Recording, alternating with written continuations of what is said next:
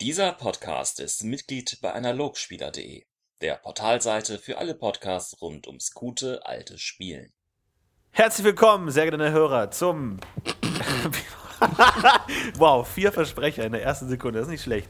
Wenn wir das aufrechterhalten können, kommen wir heute gut durch. Ich glaube auch. Herzlich willkommen zum Effort Podcast Nummer 83. 40, 50, sowas in der Richtung, Nee, 83. Es sind über Weiß ich nicht. 40. Naja, wir haben lange auf uns warten lassen, wir haben mal wieder eine große Pause eingelegt. Frohes neues Jahr, Philipp. Oh ja, frohes Neues. Ruhe, Liebe, toll, liebe Hörer, ich wünsche euch ein wundervolles Jahr 2015. Florentin Will ist hier außerdem bei euch, an eurer Und Seite. Philipp Hauptmann natürlich. Ich glaube, 2015 wird das Jahr von DESA in Time. Wir werden nochmal richtig was raushauen. Wir werden das Projekt nochmal in neue Stratosphären schießen. 2015 geht richtig ab. Aber natürlich nur mit eurer Unterstützung. Wie immer. Natürlich, natürlich. Und natürlich haben wir uns ein tolles Thema ausgesucht. Unsere Götterreihe geht weiter nach der letzten Frau. War es Hesinde oder sowas? Es war zart, es war. Weißt du, wir haben, sind- wir haben noch weniger sagen, wir Ahnung von unserem Podcast als ihr. Wir sind extrem gut vorbereitet, wieder mal. Wie Total. immer haben es vor allem durchgelesen, was äh, ihr alles zum Thema EFA gesagt habt. Nichts. Nichts. Deswegen haben wir uns jetzt alles selber überlegen müssen. Ihr, ihr wisst ja, wie das ist. Wir werden, das, da kommt ja nichts bei rum, aber, Aber das ist ja, das ist ja auch sehr symptomatisch, ne? Und das beschreibt der Effort schon ganz gut.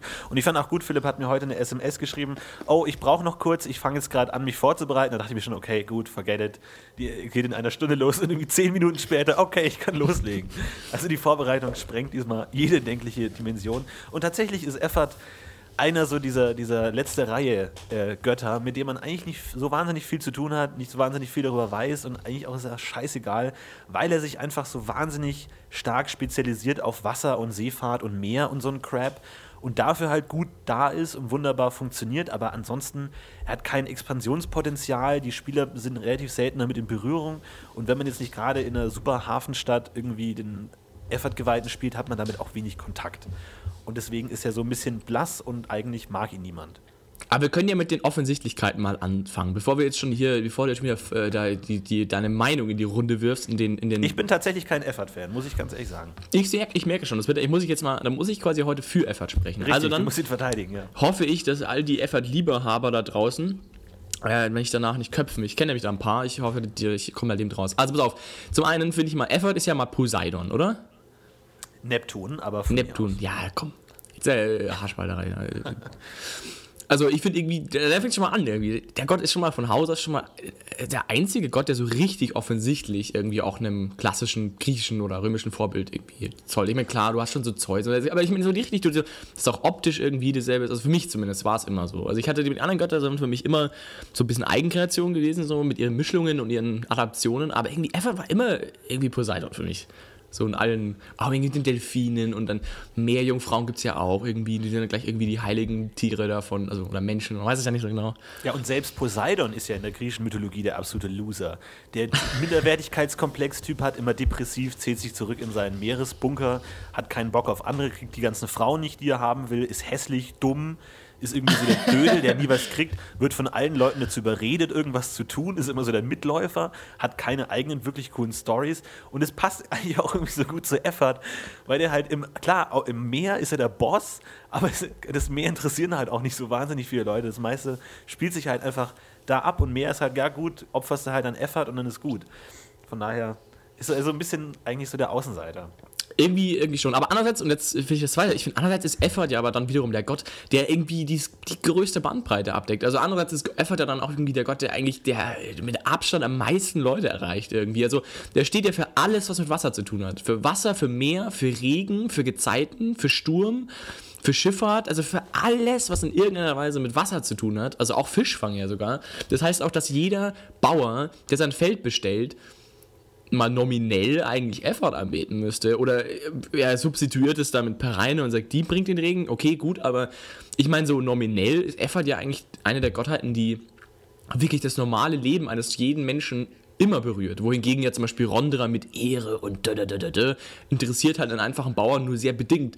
Aber Effort, ich meine, der ist ja, also, also trotz dessen, dass er irgendwie niemanden ihn wirklich interessiert, ist er dann doch irgendwie der Gott, der eigentlich am meisten Bandbreite irgendwie aufweist und am meisten Leute auch erreicht. Irgendwie von reich bis arm, jeder Mann ist eigentlich von Effort irgendwie betroffen und äh, ja, es ist irgendwie der große Zwiespalt und deswegen glaube ich auch, dass Effort wieder mal einer unter, der, unter die Kategorie unterrepräsentierter Gott fällt. So wie Zar meiner Meinung nach auch und auch Raya.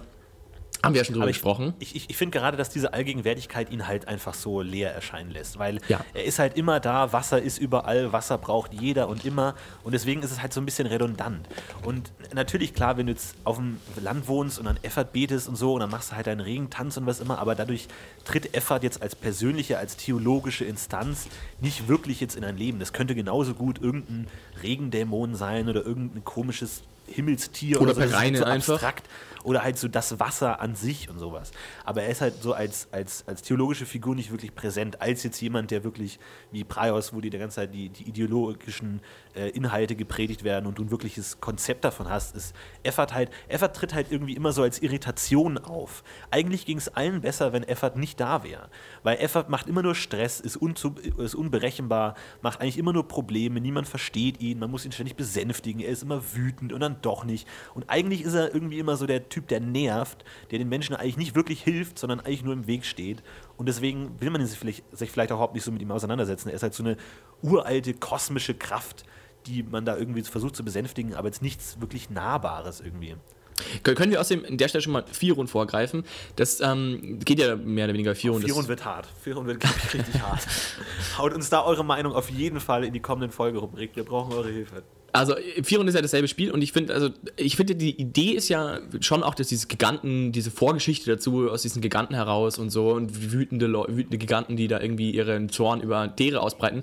In beiden Fällen ist es ja eine coole Geschichte eigentlich. Dass sie halt die Welt überschwemmen und Firon friert den Norden ein und und es ist eben dieses Naturgewalten-Ding irgendwie. Man, man wirft halt so eine Naturgewalt auf eine Gottheit, auf eine Gottheit, aber das lässt die Gottheit dann ziemlich im Regen stehen, wenn es im Spiel geht, weil man, wie du ja eben sagst, diese theologische Instanz ja schon gerne hat. Gerade wenn du ein Held bist, der gläubig sein will, dann willst du irgendwas haben, was du spielen kannst. Irgendwas, was du dem Gott zuordnen kannst. Fex ist listig und wortgewandt und Breios ist streng und oder gnädig und oder wie auch immer du man das halt jetzt am Ende spielt.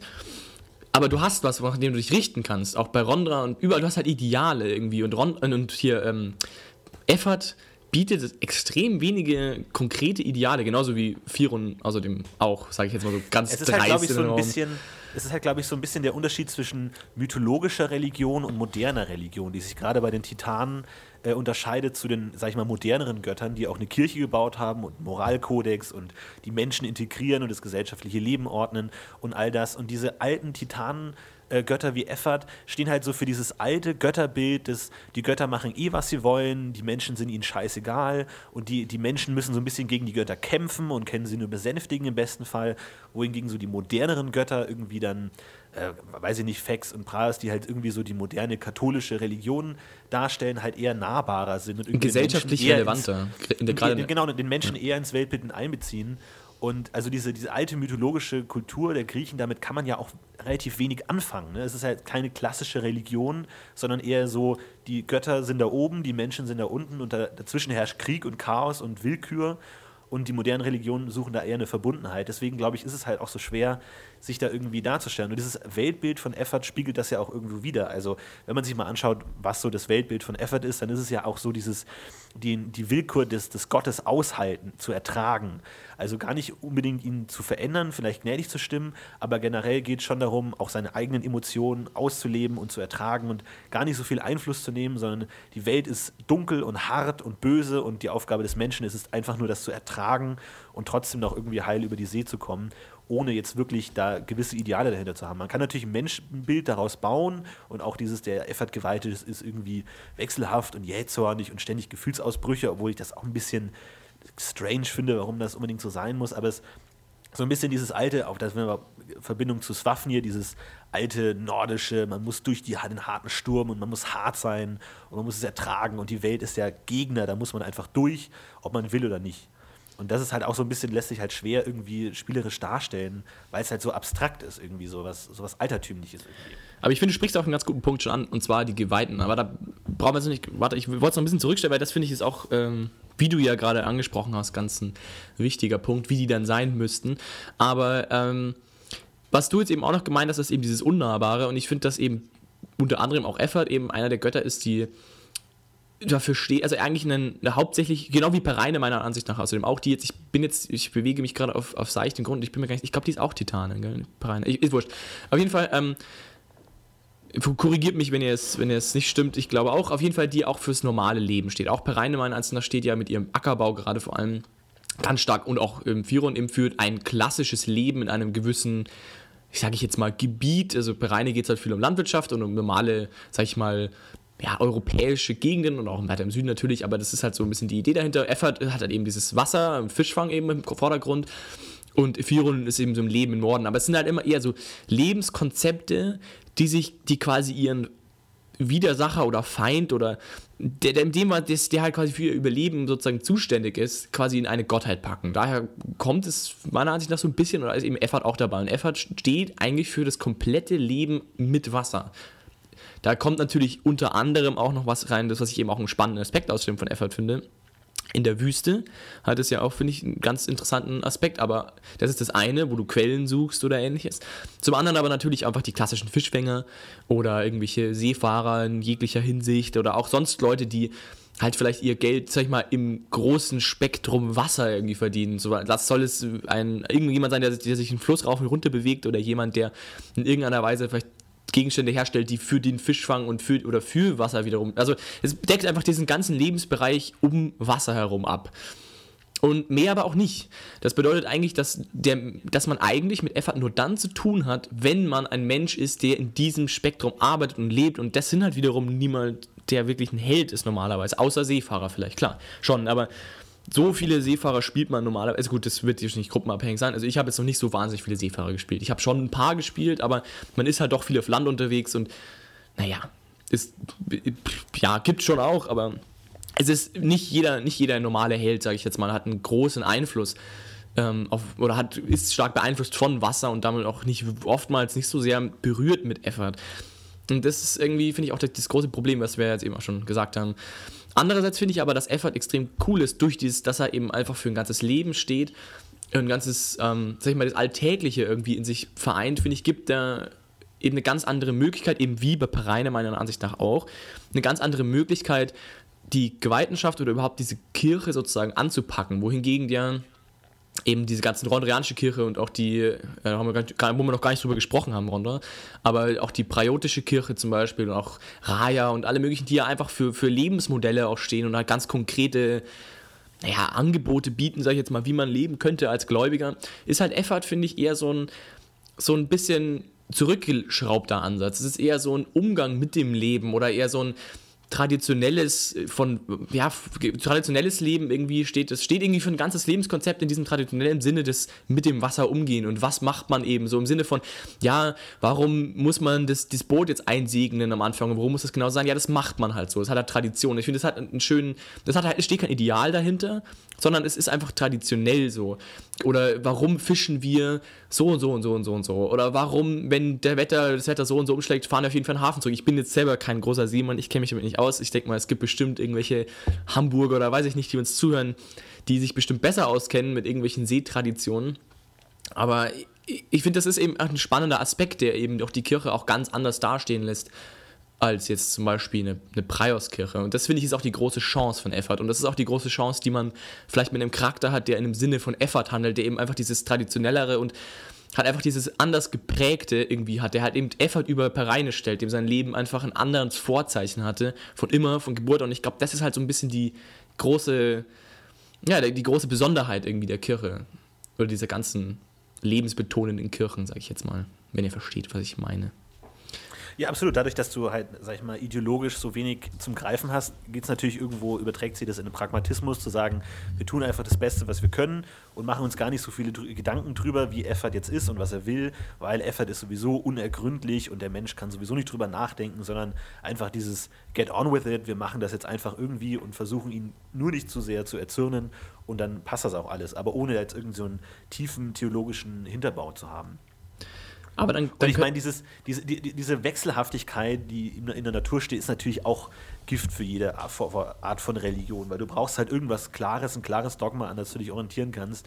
Und wenn du immer nur sagst, ja, die Flut kommt und die Ebbe nimmt und hier und da und es ist immer was anderes und manchmal ist die See stürmisch und manchmal ist sie zahm und so, das ist halt so irgendwie so ein bisschen Larifari, so ja, und, und jetzt, so, was, was soll das denn heißen? Also da kann man sich nicht auch wirklich nicht orient daran orientieren. Und es widerspricht so ein bisschen eigentlich der, der Religion an sich als fester Moralkodex, dem man folgen kann.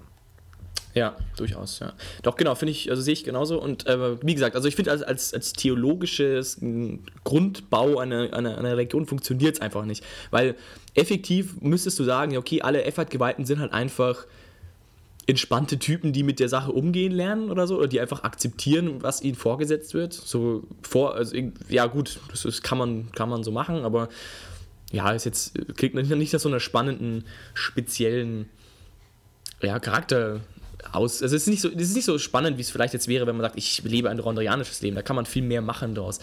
Ähm, genau, aber um jetzt auch nochmal darauf zurückzukommen, ich finde eben, die, die Möglichkeiten, die man eben hat in der FA-Kirche, sind extrem groß. Und ich meine, können, wir können ja mal ein bisschen schauen, was ich finde, was eben ähm, für Effort eben alles so, so angepackt wird, also von Effort so berührt wird. Ich meine, klar, die Klasse ist jetzt mal, ich gehe jetzt mal von dem, sag ich mal, priesterlichen Ansatz aus, weil im normalen Leben das ist ja noch was anderes, aber ich finde, das allein in der, in der Priesterkaste, in Anführungsstrichen, und ich finde, der Wort Kaste ist in dem Fall lustigerweise recht passend irgendwie. Es erinnert mich auch so ein bisschen an antike Sachen, wobei ich keine Ahnung habe, ob das da Kasten, also es gab schon Kasten, ja, ja genau.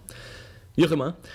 Ähm, ich, finde eben zum Beispiel, dass die, also einerseits bietet eben diese Gottheit durch diese, durch den Ansatz dieser, ähm, ja, sag ich mal, Launenhaftigkeit und diesem ganzen Unergründlichen halt ist die, eine wunderschöne Möglichkeit, sag ich mal, so einen mystischen Charakter zu spielen. Das finde ich eigentlich schon ganz schön, weil man per Definition die Gottheit nicht versteht und deswegen auch, sag ich mal, einen sich fragen, sich wundernden Charakter sehr gut spielen kann. Also bietet, bietet sich sehr an und ich finde es auch sehr schön. Es gibt, glaube ich, auch in der in Effert-Kirche einen ganzen Haufen Mystiker die ja auch so definiert sind, die ja dann irgendwie rumsitzen und sich überlegen, warum jetzt Effert macht, was er macht und verstehen wir die Götter. Finde ich eigentlich einen wahnsinnig coolen Ansatz. Das finde ich das eine.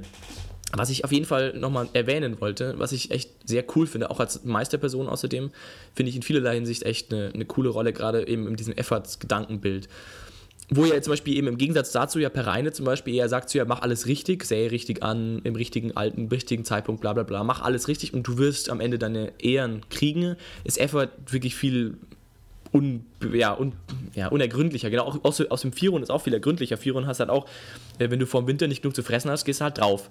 Äh, Effort ist halt, ja, wenn du Pech hast, dann kommt da eine große Welle und schwirbt dir halt alles weg. Oder die Fische sind einfach weg. Und dann hast du kein Essen mehr. So, Pech. Und Effort ist da halt ein bisschen mehr, sag ich mal, auf den in die Situation bezogen und das finde ich eigentlich ein wahnsinnig schöner, schöner Aspekt. Also sehr, also ein, ein Geweihter, der sozusagen sehr, sehr äh, momentbezogen denkt und eben immer versucht sozusagen zu ergründen, was das Richtige wäre im göttlichen Sinne. Das finde ich ist das eine eben, was sehr schön ist. Und das andere ist eben dieses ganz klassisch Handwerkliche, das eben auch aus, diesem, aus dieser Effort, aus dem starken Effort-Glauben herauskommt, dass man eben dieses, das ist eben sehr handwerklich bezogen. Es geht um Fischfang, es geht um Netze flicken, es geht um Boote reparieren. Es ist einfach ein sehr, fast schon Ingerim gefälliger Lebensalltag, den du da hast. Und das ist außerdem auch die Frage, die ich mir gestellt habe, ist nicht eigentlich diese ganzen wichtigen Effort-Punkte, sind die nicht eigentlich fast schon Ingerim? So Sachen eben wie alles für einen Fischfang vorzubereiten, was ja auch Angeln und Netze und alles beinhaltet. Ist das nicht fast schon Ingerim?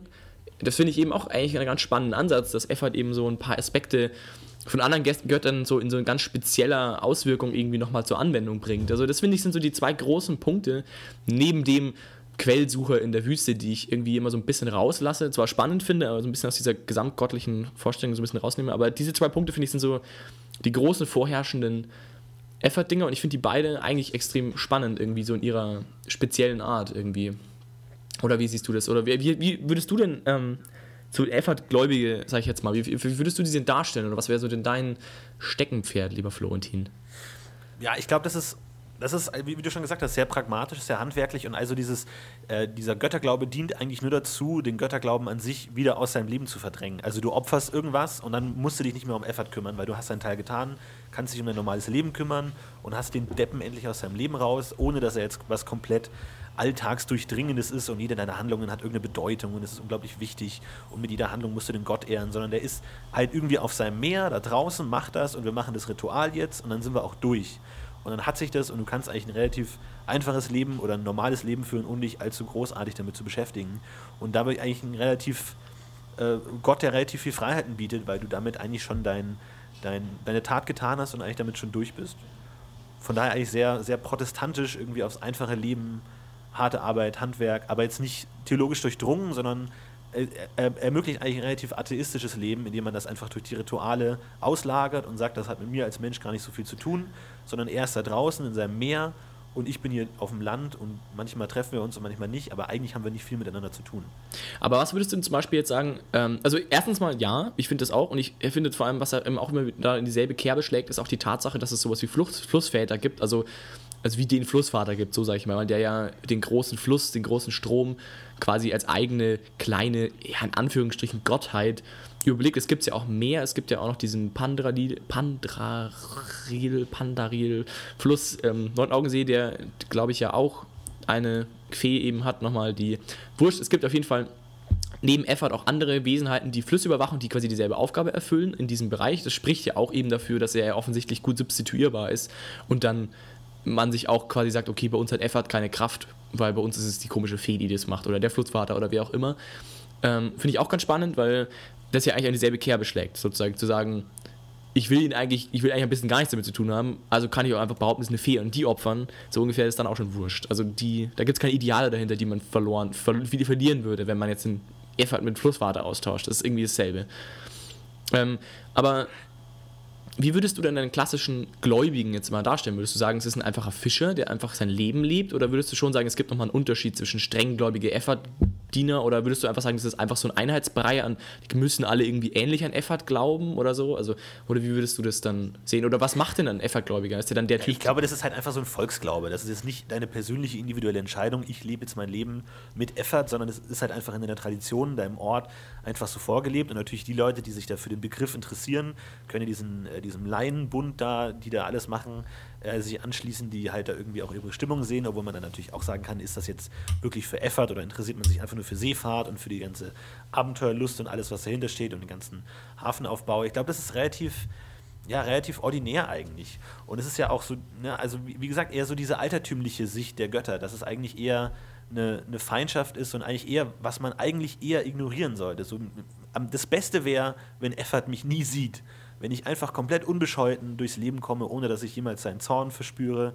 Irgendwie so ein cholerischer Typ, wo man ja nicht auffallen will und deswegen opfert man und dann hat man zum Glück nichts mehr damit zu tun und hält ihn eher so außen vor. Eigentlich ging es allen besser, wenn er nicht da wäre, aber er ist halt nun mal da und muss halt irgendwie mit ihm umgehen und so ist es halt. Aber wie würdest du denn dann sagen, also was, was wären denn deine Geweihten dann? Würdest du sagen, das sind einfach Leute, die sich halt mit dieser bürokratischen Aufgabe in Fragezeichen, äh, an Fragezeichen, Anruf, Ausrufezeichen, irgendwie beschäftigen, die dann irgendwie die Boote einsegnen und ja, halt für den einen oder anderen Schiffer einen Segen sprechen, fürs so im Sinne von, ich gebe mein Bestes äh, oder so, oder ich glaube, oder irgendwie zu verstehen, wie Efforts zu gewissen, also der halt irgendwie nur so seine Zeit damit verbringt, sag ich mal, diese ganzen hochoffiziellen Sachen zu machen und nebenbei auch noch so ein bisschen äh, versucht zu, einzuschätzen, wie es Wetter wird? Oder wie würdest du dann sagen? Ja klar, der hat natürlich diese, diese ganzen Aufgaben, aber es gibt natürlich auch das Priesterleben, also das Abhalten von, von Götterdiensten, aber was, glaube ich, auch eher so ein distanziertes Verhältnis ist, jetzt nicht wie jemand, der stundenlang betet mit Weihrauch und versucht, die Natur des Gottes zu entschlüsseln, sondern eben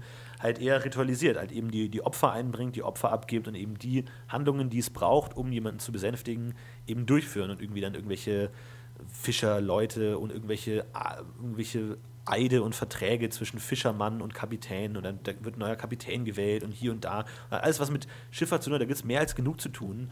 Und die, die als Vermittler zwischen dann Piraten und was ist mit Piraten und wie wird er dann verurteilt und hier und da und blub und dieses ganze, ganze Gedöns halt, da gibt es ja mehr als genug zu tun. Aber eben halt also diese priesterliche Arbeit, eben all das dafür zu sorgen, dass es ihnen auch gut geht und dann ertrinkt jemand oder muss man sich um die Familie kümmern und dann bricht hier ein Krieg aus zwischen zwei Nationen, bla bla bla, halt dieses alles, was mit Meer. Ja, aber es gibt ja auch noch, es gäbe ja auch noch, hat. es gäbe ja auch noch eine weltliche Macht. Also ich meine, das ist ja, du, also du kehrst quasi alles, was in irgendeiner Weise einer autoritären, also irgendwie ein, ein also für alles, was in irgendeiner Weise sozusagen eine, eine übergeordnete Instanz machen muss. Also von Götterdiensten und Effer besänftigen bis hin zu Familie trösten und auch irgendwie rechtliche Fragen klären, juristisch auch noch irgendwie tätig sein. Du würdest das alles ja, wie, wie, das jetzt genau abläuft, weiß ich nicht. Aber ich meine, es ist ja, Effort ist ja eine Konstante. Das ist ja nichts, was man sich ausdenkt oder sowas, woran nur manche glauben. Das ist ja wie ein Gesetz, das ist ja wie eine Konstante. Da ist ja zwischen weltlicher Macht und tatsächlicher theologischer Macht nicht groß unterscheiden, weil es beides einfach reelle Konstanten sind. Und genauso wie du einen Vertrag abschließen musst, bevor du als Seemann auf die See fährst, musst du irgendwie in einen Effertdienst und dich da irgendwie seinen Segen abholen. Ansonsten gehst du halt drauf. So, das ist halt einfach ganz klar. Da gibt es halt nichts dran zu, zu rütteln. Und das muss halt auch jemand sich drum kümmern. Und genauso mhm, wie ja. jemand sich das, das Schiff halt irgendwie die, die, die Lecks ausbessern muss, muss halt jemand den Segen ausbessern. Das ist genau dasselbe. Es kommt im Grunde aufs Gleiche raus. Das Schiff ist dadurch sicherer, einmal gegen die weltlichen Kräfte und einmal gegen die übernatürlichen Kräfte. Das ist eigentlich relativ ähnlich. Ja, also dann würde aber quasi diese, diese Launenhaftigkeit eines Priesters nicht notwendig sein. Das könnte quasi jeder machen, der sich halt einfach, sag ich mal, störrisch mit den Traditionen gut genug auskennt um das ja, alles das richtig zu machen. Nicht. Also ich, ich weiß nicht, inwiefern man das generell sehen soll. Also so diese, diese Charaktereigenschaften des Gottes übertragen sich auf die Götterdiener. Das ist ja so ein gängiges Ding eigentlich in DSA und das kann man auch gut machen, weil man muss den Charakter irgendwie umsetzen und man kann dann immer schön sagen, ah, wenn der Meister einen Effort-Diener darstellen will, dann kann er das auf diese und jene Art machen und dann weiß der Spieler sofort, aha, das ist ein Effort-Diener oder der Boron-Typ redet nicht oder ist leise. Kann man immer so diese ganz klassen, klassischen Vignetten machen. Inwiefern man das dann wirklich umsetzen will, inwiefern das logisch ist, dass man als Mensch die Charaktereigenschaften seines Gottes übernimmt, weiß ich auch nicht. Aber natürlich gehört es natürlich auch zur Effert-Kirche, das zu predigen in gewisser Weise, zu sagen, ja, lass deinen Gefühlen freien Lauf, denn es ist anscheinend nicht gut, wenn man seine Gefühle versteckt, weil das macht Effert auch nicht, sondern brich einfach damit heraus und die anderen müssen damit schon klarkommen, genauso wie du damit klarkommen musst, dass Effert jeden Tag irgendwie sich neue Sachen für dich überlegt. Natürlich schon in gewisser Weise, aber würde ich jetzt nicht so äh, ganz knallhart machen, dass jeder Effert-Diener so sein muss unbedingt. Aber das ist, glaube ich, auch eine Geschmacksfrage, wie, wie klassisch kategorisiert man seine Welt haben möchte und wie das dann auf die Persönlichkeiten sich auch überträgt. Ja, was ich, was ich eben noch irgendwie einen Punkt finde, den du noch nicht gesagt hast, ähm, ich sehe irgendwie auch diese traditionelle Seite eben noch ganz wichtig. Also ich stelle mir irgendwie, wenn ich einen Effert-Diener vor mir sehe, auch einen sehr traditionellen Menschen vor, der sich eben mit der Sache wahrscheinlich in der Kindheit schon viel beschäftigt hat, weil sein Vater oder Mutter oder so. Also irgendein prädestinierter Mensch, der halt schon einfach durch seine Erziehung schon viel davon mitbekommen hat und einfach diese, diese ganze Weltanschauung halt möglichst gut versteht und halt auch irgendwie die Wichtigkeit von diesen ganzen Ritualen auch ernst nimmt und halt so eben aus so einer traditionellen Sicht heraus. Also da sollte niemand sein, der quasi neumodische Gedanken bringt, so was könnte jetzt Effort denn eigentlich, was wäre denn quasi eine Option anders zu machen, so, sondern eher jemand, der genau andersrum eher sehr konservativ denkt und sagt, wir machen es genau so, wie das mein Papa schon gemacht hat und dem sein Vater, der hat da irgendwie 15 Fische geopfert und genauso machen wir es wieder. Und jeden Frühling, ähm, wenn das erste Mal das Wetter schön wird, gibt es die erste, weiß ich nicht, Frühlingsmesse und bla. Und also halt jemand, der, sag ich mal, in diesem Weltgeschehen irgendwie auch relativ festgefahren. Also ich kann mir irgendwie auch eine relativ ruhige Person vorstellen, irgendwie eine relativ mäßige, die halt es auch ein bisschen über sich ergehen lässt und den Job halt einfach macht irgendwie. Finde ich auch ein wichtiger Punkt irgendwie. Aber dann finde ich auch, dass ein Effort-Geweihter ja auch ein extrem großes Ansehen auch trägt, wahrscheinlich in der Bevölkerung, durch das, dass er sich ja quasi mit dieser Sache auseinandersetzt für die anderen, die sich ja dann nicht mehr darum kümmern müssen. Ja, absolut. Obwohl es natürlich eigentlich so das klassische Bild eines, eines Götterdieners oder jemand, also der, der Priester an sich ist ja nicht nur jemand, der die Rituale durchführt, sondern er ist auch jemand, der den Gott erklärt. Also der für das Warum, auf das Warum eine Antwort hat. Also mein Kind ist erkrankt. Warum ist das passiert? Warum hat der Gott das gemacht? Und da ist man als Effert-Priester eigentlich relativ fein raus, weil man einfach sagt, ja, gibt keinen Grund. Effert ist halt sehr, sehr jähzornig und sowas. Also wenn dann irgendwie die halbe Flotte untergeht in einem Sturm und der dann fragt, ja, warum? Was ist da jetzt passiert? Ist natürlich die Frage, inwiefern man da interpretieren muss, weil eigentlich ist das ja die Aufgabe des Priesters. Und es gab ja auch da diese, diese riesige Flutüberschöpfung in Havanna, wo dann die halbe Stadt kaputt gegangen ist, wo man auch gesagt hat, ja, das lag an den Sünden der, der Bewohner und alles kaputt. Also dieses klassische Antike, der Gott bestraft die ganze Stadt gleich und sowas. Da ist natürlich dann auch die Frage, inwiefern der, der Afrika-Weite das auslegt. Also ist er dann, da kann man auch wieder unterscheiden zwischen Mystikern, die dann sagen, nein, das war ganz kalkulierte Strafe von Effert und der weiß, was er tut und er versucht uns Menschen was zu sagen oder der Pragmatiker, der, der sagt, hört auf, euch da Gedanken zu machen, es geht einfach weiter, wir können nichts machen, wir können nur mehr opfern oder was auch immer und einfach hoffen, dass Effert uns nicht bestraft. Aber das ist natürlich auch so eine Frage, inwiefern er da seiner Verpflichtung nachkommt, die Welt zu erklären, weil das scheinen eigentlich relativ viele Götter schon zu können, irgendwie Dinge zu erklären, die passieren und auf den Menschen zu übertragen. Und das naja, kann gut, Effert irgendwie nicht. Von daher ist es halt ne, diese, diese Weltsicht, der Mensch hat mit dem Gott eigentlich gar nicht so viel zu tun sondern es passiert halt einfach. Es sind wie Naturgesetze und manchmal geht, passiert halt sowas und manchmal nicht. Und das ist halt bei Göttern auch so. Wobei Sehr unpersönlich. Wo, wobei ich finde schon, dass ähm, dass Effert ja schon immer wieder auch die, den Grund auch sozusagen bei den Menschen findet. Also wenn er jetzt zum Beispiel ein sehr schlimmes Wetter aufkommen lässt, dann gibt es einen ganz, also dann wird es ja schon so interpretiert, als gäbe es einen ganz konkreten Grund dazu. Vielleicht die Sünden, vielleicht, weil irgendjemand was Konkretes gemacht hat, was ihm nicht gefallen hat. Aber Effert reagiert. Also Effert hat nicht einfach nur Lust, irgendwie alle irgendwie absaufen zu lassen, sondern er reagiert auf irgendwas ganz Konkretes, was ihm nicht gefällt. Aber das weiß ich nicht. Das ist halt Auslegungssache. Das glaube ich aber aber das, nicht unbedingt. Genau, aber ich so finde ist. schon, dass es ein, also ich glaube schon, dass das zum Beispiel schon der Aspekt ist, sozusagen, der zum Erklären, beim Erklären eben wichtig ist. Wenn du schon sagst, also dass eben Effort erklären, also dass jeder Gott eigentlich schon den, den, die Idee hat zu erklären und ich denke schon auch, dass Effort den, den Ansatz fährt. Also dass jeder Gott halt wirklich auch gefragt wird, ja, warum ist es so? Und der Effort-Geweihte wird nicht sagen, ja, du, das ist halt so, sondern er wird dann schon sagen, so, ja, da war wohl Effort anscheinend wütend. Äh, warum wohl, müsst ihr selber wissen, aber er war, da gab es schon einen Grund. Der wird es nicht einfach so gemacht haben, weil er dich hasst, sondern es gibt, Also, also, bin, bin, ich mir, bin ich mir gar nicht sicher. Also das ist, also die, diese, diese Erklärung der Willkür, es ist halt so, Effert ist halt manchmal wütend und manchmal ist er zahm, ist ja irgendwo eine Erklärung, aber eigentlich auch nicht. Und also das ist jetzt die Frage, ob er damit wirklich Aber auf warum Menschen einwirkt wütend? oder einfach sagt, die Menschen sind ihm mehr oder weniger scheißegal. Es ist halt einfach stürmisch, er ist halt wütend, er ist halt cholerisch, er schreit halt rum und macht alles kaputt, ohne dass man jetzt konkret weiß, ist das jetzt meine Schuld, warum war das jetzt so, sondern es passiert halt einfach. Und das ist ja irgendwo auch so die Natur von Effert, dass es eben nicht erklärbar ist, weil sonst wäre es ja ganz normal, aber er ist ja eigentlich der, der, der jähzornige, der wütende, der unerklärbare, der unergründbare, der genau wie, das, wie die Natur ja oft, also das ist ja, der Gott spiegelt ja das wieder, was die Menschen erleben, wenn sie auf, auf See fahren. Irgendwie das eine Schiff geht unter und wird komplett alle sterben und das andere Schiff nicht. Und wie will man sich das denn erklären? Man kann eigentlich die Natur nur als willkürlich erklären oder man versucht halt einen strafenden Ansatz zu bringen, aber inwiefern ist er denn zu, zu rechtfertigen? Und ich weiß nicht, ob Effert da nicht auch dafür steht, dass das Leben halt einfach so ist. Manche Schiffe gehen halt unter und manche nicht. Und so ist es halt einfach. Deal with it. Und es gibt eben keinen klaren theologischen Ansatz, um da rauszukommen, wie ihn vielleicht andere Götter bieten würden. Ja, das ist eine spannende Frage eigentlich. Das äh, ist wahrscheinlich auch ein bisschen strömungsabhängig, also äh, so hier kirchenströmungsabhängig. Wahrscheinlich auch ein bisschen, äh, wo man lebt. Ich könnte mir ja schon nämlich eine sehr traditionelle ein Fischerdorf zum Beispiel vorstellen, in der zum Beispiel in dem ganz klaren, also sozusagen auch dieses klassische Pech-Glück-Ding auch irgendwie eine ganz große Rolle spielt. Das heißt zum Beispiel eine Familie nicht auf, äh, zum Beispiel so klassische Sachen wie eine Frau fährt nicht auf See, das bringt Unglück. So diese Ansätze sozusagen fährt. Ähm, eben mit dem Hintergedanken sozusagen, dass das Effort erzürnen würde oder irgendeine ganz konkrete Familie aus dem Dorf irgendwie hat sich mal vor 15 Generationen Effort zum Feind gemacht und deswegen darf sie nie auf irgendein Schiff gehen, weil sonst würde Effort das sofort versenken. Ähm, solche Ansätze finde ich passen halt extrem gut zu Effort und bieten auch, finde ich, extrem viel Spielmöglichkeiten für Heldengruppen irgendwie. Das finde ich wahnsinnig spannend, eben dieses Traditionelle irgendwie und auch mit diesem, mit Hinblick auf dieses Wahllose ein bisschen. Also ich finde, also ich sehe schon so, so ein gewisses Maß an, ähm, an, ja, sag ich mal, schon Verständnis eben in dieser Wahllosigkeit macht die Sache eben spannender. Also wenn du dich einfach nur hinstellst und sagst, okay, es ist einfach alles beliebig, dann finde ich, geht für mich so ein bisschen auch die, die Spielbarkeit komplett flöten, weil dann kannst du es auch lassen einfach. Also wenn es irgendwie alles wurscht ist, dann, dann, dann ist es auch irgendwie egal. Ich Ja, finde, es, so, ich- ich finde, es ich- ist schon ein wichtiger Punkt, dass man so, zumindest so im Kleinen, wenn es sowas ist wie Vorurteile oder wie Frauen fahren nicht zur See, irgendwie so im kleinen Sinne so ganz klare Raster gibt, nach denen man sich verhält oder die dann irgendwie schon eine ganz konkrete, sag ich mal, Ergebnis erzielen sollten, sozusagen, zumindest in den Köpfen der Menschen, placebo-mäßig.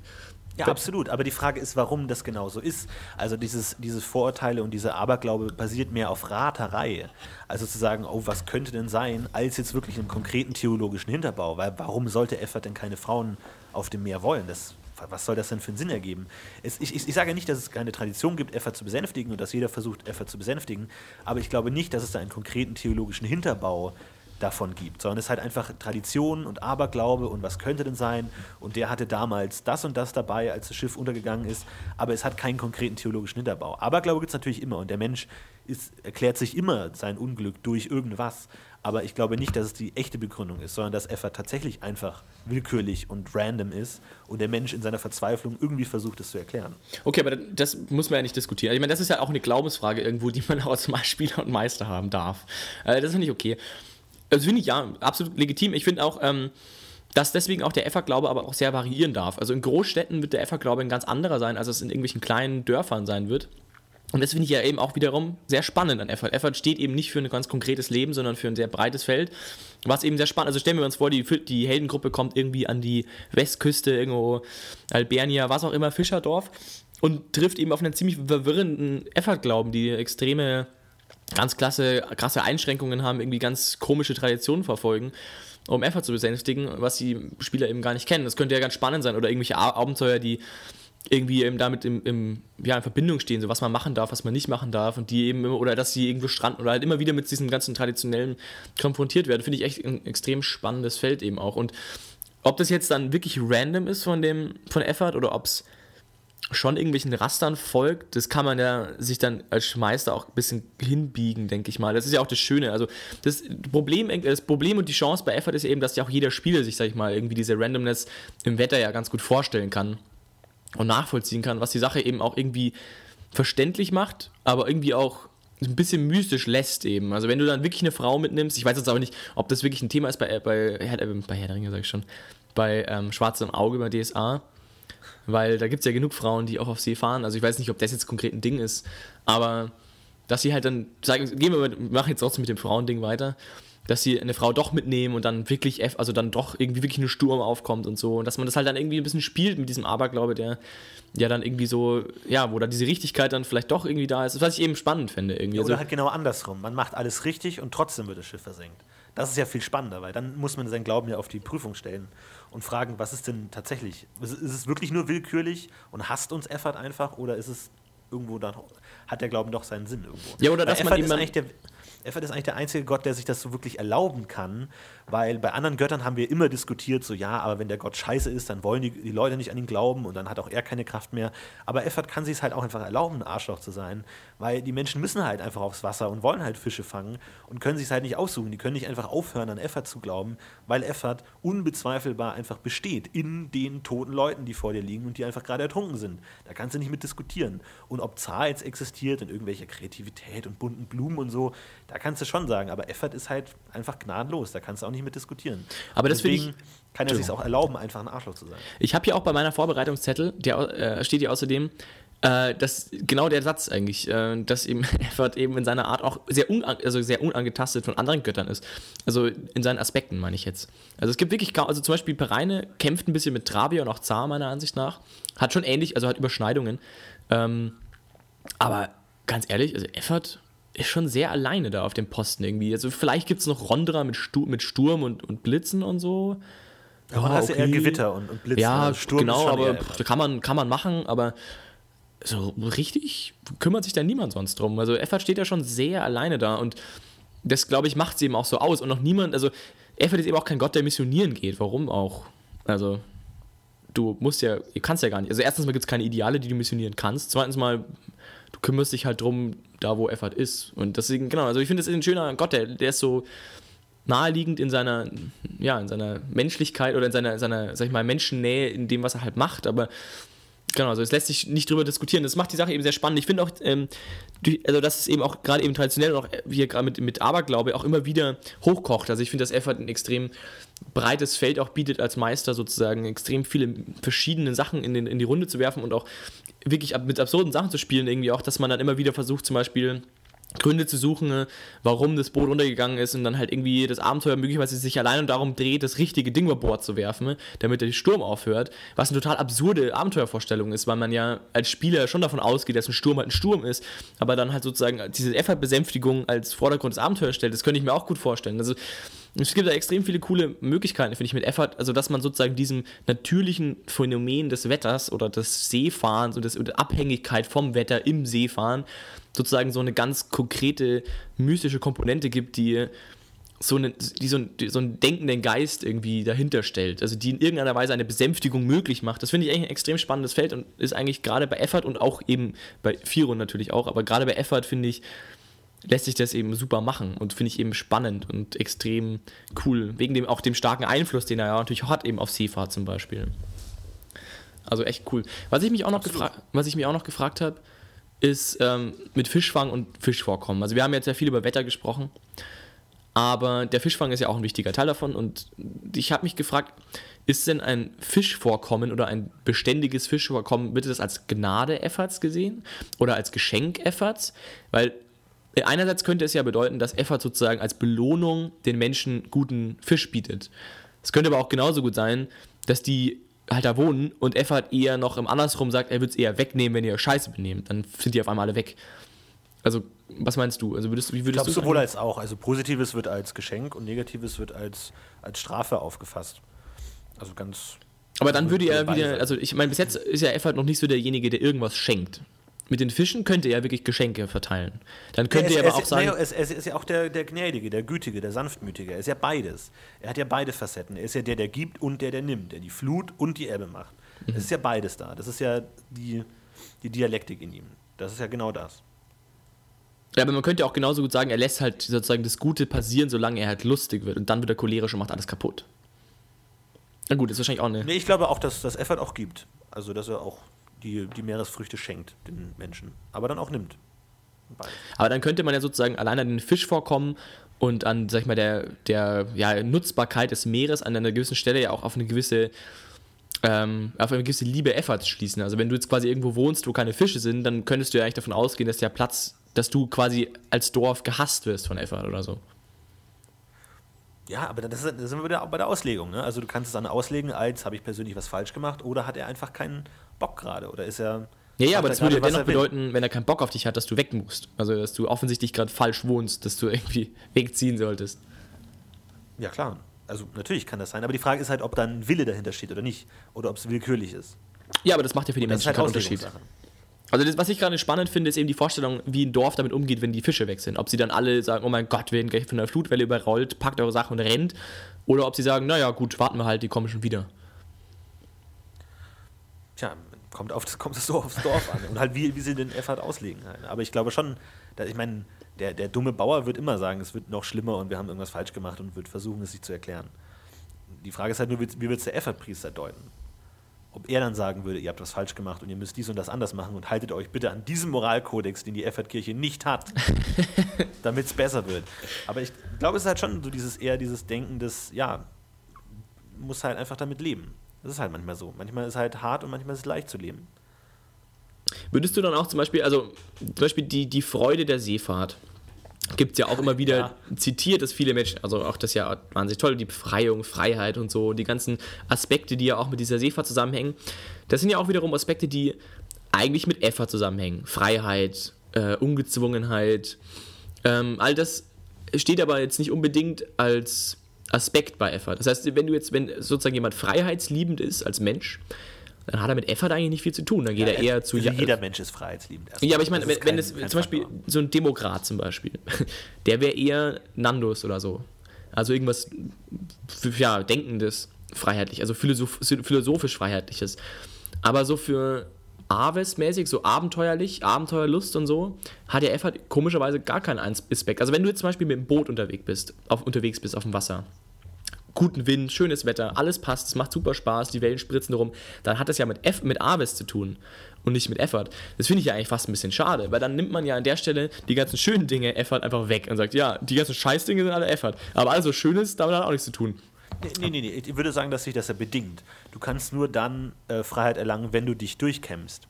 Also, dass der, also das ist, glaube ich, eher Swafnir, so dieses, die, die Welt als Gegner und du musst sie bezwingen und erst dann bist du der freie Mensch, der, der oben steht und gewinnt. Aber das könnte man natürlich auch irgendwo auf Effort übertragen, dass, sag ich mal, die, die Seefahrt davon lebt, dass sie so gefährlich ist und dass es jederzeit vorbei sein kann. Und nur dadurch kannst du die tatsächliche Freiheit er, erlangen, indem du eben bestehst, indem du Effort bezwingst in gewisser Weise. Aber warum sind es dann nicht die Aspekte von Effort auch? Also zum Beispiel dieses, also für Weil mich... das die Aspekten von jedem ist. Ist äh, du kannst, Freiheit ist so Okay. abstrakt und allgemein, dass es jeder immer hat. Du kannst bei Rondra auch sagen, du kannst entweder in, deinem, in deiner Scheune bleiben und dich verstecken vor dem Gegner, das wäre keine Freiheit, sondern du kämpfst gegen ihn und wenn du ihn bezwingst, dann bist du ein freier Mann. Das kann jeder Gott sagen. Freiheit ist zu allgemein. Okay, aber ich, also ich habe zum Beispiel, also was ich mir im Kopf habe, ich denke halt immer an Master and Commanders oder irgendwelche, sage ich mal, so Filme, die, oder auch, ich, eigentlich können wir auch Pirates of the Caribbean sagen, erster Film. Ich denke mal, auch das ist wahrscheinlich, schlägt noch in dieselbe Kerbe.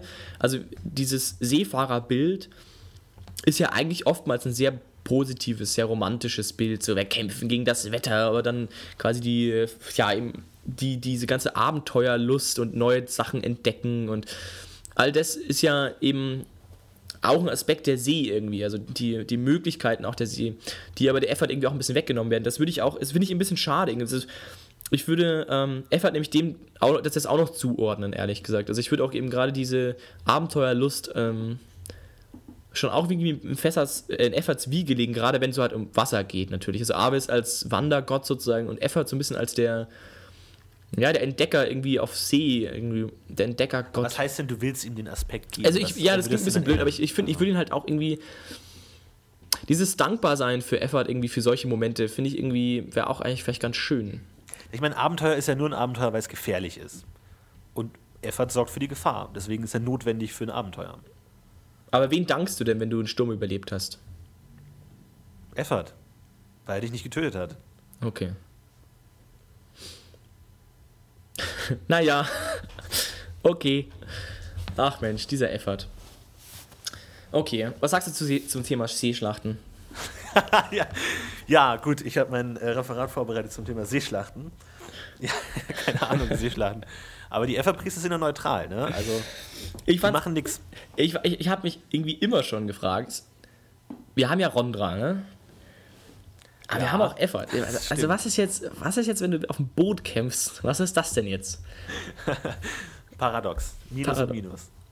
Ja, finde ich blöd irgendwie, weil ich meine, du kannst natürlich sagen, Mein Gott, ich meine, das sind halt mehrere Aspekte. Du kannst auch, wenn du auf dem Pferd kämpfst, dann bist du auch Haya und Rondra. Ich meine, der kämpferische Aspekt ist natürlich schon Rondra und der Seefahrer-Aspekt ist dann halt Effort. Sind halt dann beide gleichzeitig. Ja, ich frage mich nur mal, ob, ob man dann das auch nur so an Bord holt, so ob man dann, also eigentlich müsste ja so eine, so eine, so eine Flotte ja ziemlich viel mit Effort zu tun haben, damit die Boote nicht absaufen, also damit die halt nicht irgendwie im Sturm kaputt gehen. Ja, klar. Aber mit, mit dem ganzen Kampfgekrempel hat er dann eher weniger zu tun, wobei das ja natürlich auch eine wichtige Rolle spielt. Also die Seefahrt selber, die Schifffahrt ist ja auch Effort. Also so im Sinne von das Handwerkliche dahinter und dass das alles glatt läuft und der Wind passt und so. Aber das sind ja auch irgendwie, also im Kampf würde das natürlich auch sehr gut kommen, wenn du jetzt irgendwie in der Schlacht stehst, dann willst du auch einen guten Wind haben und dass das alles passt. Also eigentlich hat der Effort schon auch seine Daseinsberechtigung irgendwie so ein bisschen, finde ich. Das ist halt immer, wo ich mich so ein bisschen frage, ist so, also Effort ist ja als, als kämpferischer Gott eher nicht so passend irgendwie. Also er ist ja launenhaft und das ist auch irgendwie viel mit Glück und Emotionen zu tun irgendwie und das, ja, also kein guter Gott, an dem man beten will, wenn man einen Krieg führt. Ähm, dennoch ist es ja so ein wichtiger Teil auch von diesem ganzen Seefahrkrempel. Deswegen frage ich mich immer so ein bisschen, inwieweit jetzt ein Seesoldat mit Effort konkret zu tun hat. Das ist einfach nur so, um mir das vorstellen zu können. Ich glaube, ein einfacher Soldat hat mit Rondra sowieso nichts zu tun. Und ich meine, aber Effort hast du natürlich immer bei Seefahrt. Und die- kontrollieren natürlich auch wahrscheinlich den Schiffsbau und da werden auch Kriegsschiffe gebaut und werden das natürlich koordinieren, aber dann tatsächlich den Einsatz davon, um den seemännischen Teil werden sie sich halt wahrscheinlich kümmern. Aber sie sind natürlich auch zur Neutralität verpflichtet, so wie ich das verstanden habe. Also sie werden jetzt wahrscheinlich kriegsberatend oder tatsächlich ins Kriegsgeschehen nicht eingreifen, sondern sie sorgen nur dafür, dass die Effort-Gläubigen, also die Menschen, nicht absaufen, ohne dass es sein muss. Ja, Rondra ist ja auch neutral, klar. Ich meine, du willst ja nicht, dass die Efferkehrer sich gegenseitig bekämpft. Das wäre natürlich Quatsch. Und Ja. da hast du natürlich auch im zwölfgöttlichen Pantheon das Kind von Effert und Rondra, Swafnir. Yay. Da genau das Richtige dafür. Ja, natürlich, klar. Ist ja, der, der, das stimmt ja. Safnir ist da natürlich ein passender Kandidat, deswegen ist natürlich auch, sag ich mal, deswegen gibt es natürlich auch die ganz viele Kämpfer im Norden, ist klar. Seekämpfer. Naja, aber irgendwie, also gut, okay, aber dann ist wahrscheinlich auch ein bisschen die Frage, aber zum Beispiel, ähm, ist es denn überhaupt denkbar, dass sich jemand hinsetzt und sagt, bitte Effert, helf uns im Kampf hier mit unserem Boot, dass wir nicht absaufen, die anderen schon? Also, dass man ihm Sachen bittet, sozusagen, im Kampf. Ich kann mir das nämlich auch nicht vorstellen. Also, ich kann mir irgendwie nicht vorstellen, dass du Effert um irgendwas bittest, außer vielleicht um eine Quelle in der Wüste. Ja, oder dass du halt nicht drauf gehst. Also, dem und dass du halt nicht drauf gehst, klar. Also du bittest darum, dass er um, um Schonung. ich glaube, das ist, das ist die generelle Kommunikation mit Effert, ist bitten und hoffen und flehen. Das ist alles, was du machst.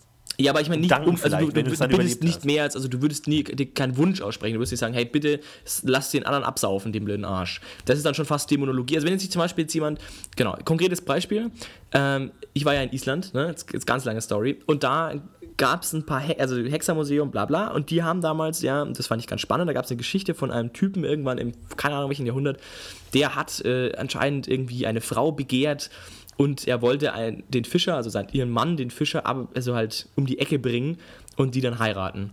Äh, Problem war nur, der lebte halt noch so. Und was er sich da ausgedacht hat, der Fuchs, war, er hat irgend so ein dämonisches Ritual gemacht, damit der Wind und Wetter über Wasser bringt und das Schifferboot versenkt. Und hat natürlich nicht funktioniert, Typ wurde verbrannt, naja, blöd gelaufen. Aber, oder ich glaube, es hat sogar funktioniert und deswegen wurde er verbrannt, so war es. Würde mehr Sinn ergeben. Genau, es hat funktioniert. Es hat, so, was ich mir jetzt fragen würde, kommt, sind solche Aspekte dann ich meine, klar, da kannst du natürlich sagen, okay, Dragunitor und dann böse Dämonen und so. Andererseits ist Effort eigentlich schon böse genug. Du könntest auch einfach sagen, hey, pass mal auf, Effort, mach mal schön Sturm heute, dafür gibt es ein paar richtig schöne Fische. Das würde ja eigentlich auch irgendwie passen, aber das ist so ein bisschen ein Spiel mit dem Feuer. Also ich wende mich jetzt mal an Effort, schau mal, wie lange ich ihn piesacken kann, dass er ausrastet und ohne selber drauf zu gehen irgendwie. Fände ich aber eigentlich auch ganz spannend irgendwie, dass man sagt, man geht so, man versucht irgendwie so ein bisschen sich aus seiner Verteidigungshaltung zu lösen und so ein bisschen so, hey, Effort, wie schaut's aus? Kann man da nicht vielleicht was drehen? Ähm, Fände ich eigentlich auch ganz spannend, aber weiß ich nicht so recht, wie man damit, ob das gehen könnte irgendwie. Oder ob das dann eben gleich wieder Dämonologie und böses Hexenwerk ist. Ich glaube, das liegt in der Natur des Menschen, auch seinem Gegner Böses zu wünschen, auch über seine Götter. Ich Also glaube, du denkst betet, schon, dass man betet es auch passt. zu Pereine, dass der Nachbarbauer keine Früchte erntet. glaube, Könnte ich mir nämlich auch vorstellen, ja. Ganz menschlich. Aber das finde ich aber auch nochmal ganz spannend. Das könnte bei Effort nämlich, könnte ich es mir vorstellen. Bei Effort könnte ich mir schon vorstellen, dass das funktioniert. Zumindest so ein bisschen. Also, dass du wahnsinnig gut wegkommst, glaube ich zwar auch nicht. Aber dass grundsätzlich mal, wenn du Negatives wünschst, dass das vielleicht eintritt, hat zumindest ein, eine Chance. Ja, aber das, das steht ja tatsächlich auch im Wege der Götter, dass ein Effort-Geweihter, wenn er auf einem Schiff wäre und das Schiff angegriffen würde von einem anderen, von einer anderen Nation, er dann nicht das Wetter beeinflussen würde, um das gegnerische Schiff zu, Schiff zu versenken. Wo ich mir auch denke, okay, cool, da hast du den einzigen spielerischen Nutzen eines Effort-Geweihten auch komplett negiert, weil dann wäre er cool. Oh mein Gott, wir werden angegriffen. Zack, beschwört ein Sturm und nichts war's, aber verboten. Ja, gut, Blöd. aber dass Effort-Geweihte grundsätzlich ähm, sehr eingeschränkte Nutzbarkeit haben, ist eh klar. Ich meine, solange die nicht am Wasser sind, hat er nichts mehr zu tun eigentlich. Was macht denn der im Landesinneren? Äh, nicht so Ja, viel. die, die, die, die Abenteuernutzbarkeit von den meisten Geweihten ist sowieso sehr fragwürdig, gerade von solchen, sag ich mal, alltäglichen Geweihten genöts. Also ein Geweihter, der die Wüste pilgert, um da ein paar Leuten zu helfen, das kann Mit ich mir... deiner Wüste, ey, immer mit deiner Wüsten-Wassersuche, als ob das Hauptaugenmerk von Effort wäre. Wir müssen jetzt richtig viel Wasser in der Wüste suchen. Das kann nicht sein, dass da so wenig Wasser ist. Das kann ich mir zumindest mal vorstellen. Aber wenn du irgendwie im Mittelreich bist, äh, pff, keine Ahnung, was machst du da als Effergeweihter? Ein bisschen hoffen, dass es, wenn es regnet. Ja, aber das ist doch alles irgendwie, keine Ahnung. Habe ich mir tatsächlich aber auch aufgeschrieben. Brunnen, Schrägstrich, Quellen suchen und segnen. Für die klassische Frage, ja, was macht denn ein Effort-Geweihter, der nicht am Wasser liegt? Und sonst so, freut sich, wenn es regnet. Ja, ich suche Brunnen den ganzen Tag. Was ich aber zum Beispiel auch absurd finde, ist, dass er sich ja, dass er quasi nicht erlaubt ist, äh, Wasser im Feuer zu machen. Wo ich mir auch denke, Ja, sag mal, was ist das das, ist- denn? Warum das denn? Das ist halt auch so ein Ding, wo man sich immer denkt, okay, das ist halt sehr einfach gedacht, zu sagen, ich bin Diener des Gottes des Wasser, deswegen hasse ich Feuer. Okay, warum? Also ist das, das ist, auch so irgendwie so, so eine Naruto-Denkweise irgendwie. Die, die, die, die Krieger des Wassers müssen notwendigerweise gegen die Krieger des Feuers sein, klar. Zumal ja Wasser immer gewinnt gegen Feuer. Wasser ist ja, kein, ist ja keine Gefahr für Wasser. Wasser ist ja Feuer überlegen. Würde ich jetzt mal sagen. Nach der klassischen Pokémon-Denkweise ich sagen, das Einzige, was mich als Wasser-Pokémon nicht interessiert, sind Feuer-Pokémon. Die sind eh scheiße. Um die Pflanzen müssen wir uns kümmern. Ja, das Aber stimmt. gut, das ist halt auch so eine Sache. Das ist halt dann auch wieder so äh, religiöse Verbohrtheit zu sagen, wir Gott des Wassers und wir dürfen ihn auf gar keinen Fall erzürnen und wahrscheinlich mag er kein Feuer und ist verboten im Das Tempel kann ich mir aber so gut vorstellen. Wahrscheinlich mag er kein Feuer. Dann Ja, lassen wir mal lieber die Finger davon. Einfach so ganz wirr, irgendwie so ein Typ kommt so, hey Leute, glaubt ihr, er mag vielleicht kein Feuer? Hm, gute Idee. Und schon hat die komplette Efferkirche ver- verweigert Feuer. Ja, aber das ist halt auch wieder so eine klassische Denkweise. Okay, ich bin Raya-Geweihte, ich äh, bin Göttin der Pferde, also hasse ich alle Kühe. Enten. Das ist das Gegenteil von Pferd. Ich esse nie wieder Enten. so, what? Ich bin mir nicht sicher, ob das so gut funktioniert, Tini. Ja, aber ja. wenn du Borum bist und einfach die Geburten hast, wäre auch Genau, komisch. ich hasse Geburten. Fickt euch. Scheiße. Ja, Abtreibung. Ja, aber auch, auch dieses geht dann noch weiter im Sinne von, man darf kein Essen essen, was über Feuer zubereitet wurde. Ja, viel Spaß damit. aber es ist auch. Ich meine, gut, es gibt natürlich auch in der echten Welt so religiöse äh, Rituale, wo man sagt, hey, what, warum dürft ihr keine Kühe essen und so? Das ist halt einfach traditionell crazy. Und Shit. eben gerade in Tradition wären wir wieder da. Dennoch äh, hätte ich das lieber gesehen als, sag ich mal, extreme Untergruppierung, ehrlich gesagt. Also, dass man sagt, wenn halt so einen krassen Effer-Geweihten hast, der das halt dann so sieht, das hätte ich ein bisschen freier gerne gestaltet. Aber gut, aber wenn jemand einen guten Grund hat, warum das so ist, der über ein F Marker kein Feuer hinausgeht, würde ich mich selber Kommentare dazu freuen, weil ich habe da auch noch keine gute Begründung gefunden. das laut der elementaren Hexalogie ist ja Wasser und Feuer gegenübergesetzt, was Ach relativ du. offensichtlich ist und von daher muss es automatisch der Feind sein. Ist klar. Ja, na gut. Ist ja schön, aber falls da jemand noch ein gutes Argument hat, das vielleicht auch spielerisch irgendwie ein bisschen was bringt, außer nur, dass dein Charakter nicht so ist, wie du dir gehofft, hast, dass er wäre, dann bitte schreib das. Vielleicht freut sich jemand, der die Kommentare liest. Ich muss eh sagen, ich habe, ähm, jetzt darf ich, hast du noch was, ich wollte noch ein bisschen euch mich belohnen und sagen, ich finde außerdem die Kommentare, die in den letzten Folgen gekommen sind, echt sehr, sehr hilfreich und viel. Also schön weiterschreiben, ich finde das ganz, ganz schön. Und äh, alle, die nicht die Kommentare lesen, ich kann das immer wieder mal empfehlen, schaut mal wieder rein. Da gibt es immer ganz gute Ergänzungen zu dem, was wir so sagen, weil wir reden ja auch nur einen Haufen Scheiße und deswegen, ja, lest das mal durch, da haben viele Menschen sich auch noch Gedanken gemacht. Ist immer sehr schön. Ich freue mich schon auf den Ingrim-Podcast, da werden wir dann auf Wasser rumreiten. Ich bin ja Gott des Feuers, deswegen hasse ich Wasser. Ja, die dürfen nichts trinken, weißt du das gar nicht? Ja, stimmt. Und sie ja, verabscheuen sich nicht wie, baden, ja. wie bei Terry Pratchett, verabscheuen sie sich selbst mit ihren eigenen Körpersäften. Das ist natürlich echt blöd. Genau, ja. Dürfen nicht baden. Ja, die Effert-Geweihten sind ja auch sehr für ihre Reinlichkeit bekannt, habe ich gelesen. Weil sie sich sehr oft baden, weil Wasser ist ja cool. Wobei das wiederum Sinn macht, aber das ist halt eher berufsbedingt wahrscheinlich, dass sie halt immer wieder mal ins Stimmt, dass Wasser du müssen. ständig schwimmen musst. Du musst jeden Tag schwimmen. Immer muss wieder irgendwas opfern im Wasser stehen, dann kannst du auch gleich, dann, naja. Da kannst du auch gleich. Ach, Effert, unser absoluter Lieblingsgott, wird, glaube ich, ab jetzt in jeder Spielrunde nur noch konstant Effert vorkommen. Äh, von daher hat es sich doch gelohnt. Ich, bin, ich muss sagen, für mich ist Effort ein klassischer NSC-Gott. Äh, sehr stark. Also, ja, also gut für, für Abenteuerideen, gut für zum Füllen von irgendwas und gut für coole Charaktere, aber so als Spielercharakter immer schwierig und nicht so ergiebig vor allem. Also es gibt immer Möglichkeiten, das Ganze spannender mit anderen Sachen zu machen oder so. Finde ich zumindest. Absolut. Naja, Naja, gut. heute sind wir ein bisschen, ein bisschen knapper, aber das macht ja nichts, oder? Ich, ich glaube, Effort bietet auch nicht mehr. Das ich ist die Ebbe-Folge. Heute ist halt Ebbe, ne? Manchmal ist halt Flut, manchmal Ebbe, aber du weißt es halt einfach nicht. Manchmal läuft es halt gut und manchmal nicht. Schreibt euch auf jeden Fall eure Kommentare zum Thema Effort, was ihr schon für tolle Erfahrungen mit Effort gemacht habt und wie viel Sinn das alles ergibt, einfach in die Kommentare. Und zu all den anderen Göttern, die wir noch nicht gemacht haben, könnt ihr in der Rubrik kommende Folgen auch schon mal im Vorhinein präventiv eure Meinung sagen. Dann können wir darauf eingehen. Wir haben noch Rondra im Angebot und Firon und Pereine und Travia. Die ganzen Guten sind eigentlich noch da. Schnappt euch jetzt eure Möglichkeit, Teil dieses Podcasts zu sein und schreibt euren Kommentar. Zudem haben wir auch noch, falls ihr keinen Bock auf Götter habt, wir haben auch noch die Gilden. Da haben wir schon schön in der ersten Folge Oh, oh, angefangen. oh, oh. Schwarze Gilde. Könnt ihr euch anhören. Und wir haben vor allem noch zwei Gilden vor uns, die orange und die grüne. Und die blaue, ja. Genau. Und deswegen könnt ihr da auch gerne eure Meinung kundtun, was man denn damit so anfangen könnte. Würde ich mir auch sehr freuen. Zudem auch noch natürlich, wer neue, neue Folgen vorschlagen möchte, neue Themen, nur her damit. Wir haben eine E-Mail-Adresse, wir haben auch natürlich die Möglichkeit unseres, äh, unserer Internetseite, könnt ihr alles draufschreiben, nur zu. Wir haben schon ganz viele tolle Ideen. Wenn, ihr, wenn wir nicht sofort eure Themen übernehmen, dann hat das in mancherlei Hinsicht manchmal damit zu tun, dass wir schlicht selber keine Ahnung haben und deswegen Was? keine Folge machen wollen, weil wir einfach schlicht keine Ahnung davon haben. Oder dass wir der Meinung sind, dass das kein guter, keine gute ganze Folge ist und wir warten so ein bisschen drauf, dass vielleicht noch mehr kommt und wir das irgendwie als Folge machen. Also lasst euch nicht ermutigen, wenn wir nicht sofort darauf reagieren. Das hat als nicht, heißt nicht, dass wir alles immer blöd finden, sondern oftmals einfach nur, dass es nicht ganz so einfach ist, einen Podcast draus zu machen. Und freut euch auf Folge 50. Da kommen dann nochmal alle Gäste, die wir bis jetzt hatten, in einer großen Jubiläumsfolge. Wenn zusammen. sie Zeit haben. wenn sie Zeit haben. Und wir haben uns schon ein super krasses Thema überlegt. Das wird der Hammer. Das wird der Hammer. Ich schon Also bleibt dran, 2015 wird das Jahr von DSA Intim. intim, genau. Und äh, wir, ja, so, jetzt starten wir mit Effort mal ganz langsam ins neue Jahr und dann geht's los. Jetzt, wir, wir legen jetzt so richtig vor. Mein Ja. lieber Florentin. Puh. Huh. Na dann wünschen wir euch weiterhin viel Erfolg und viel Spaß beim Spielen. Bis zum nächsten Mal. Bis zum nächsten Mal. Macht's gut. Ciao. Tschüss.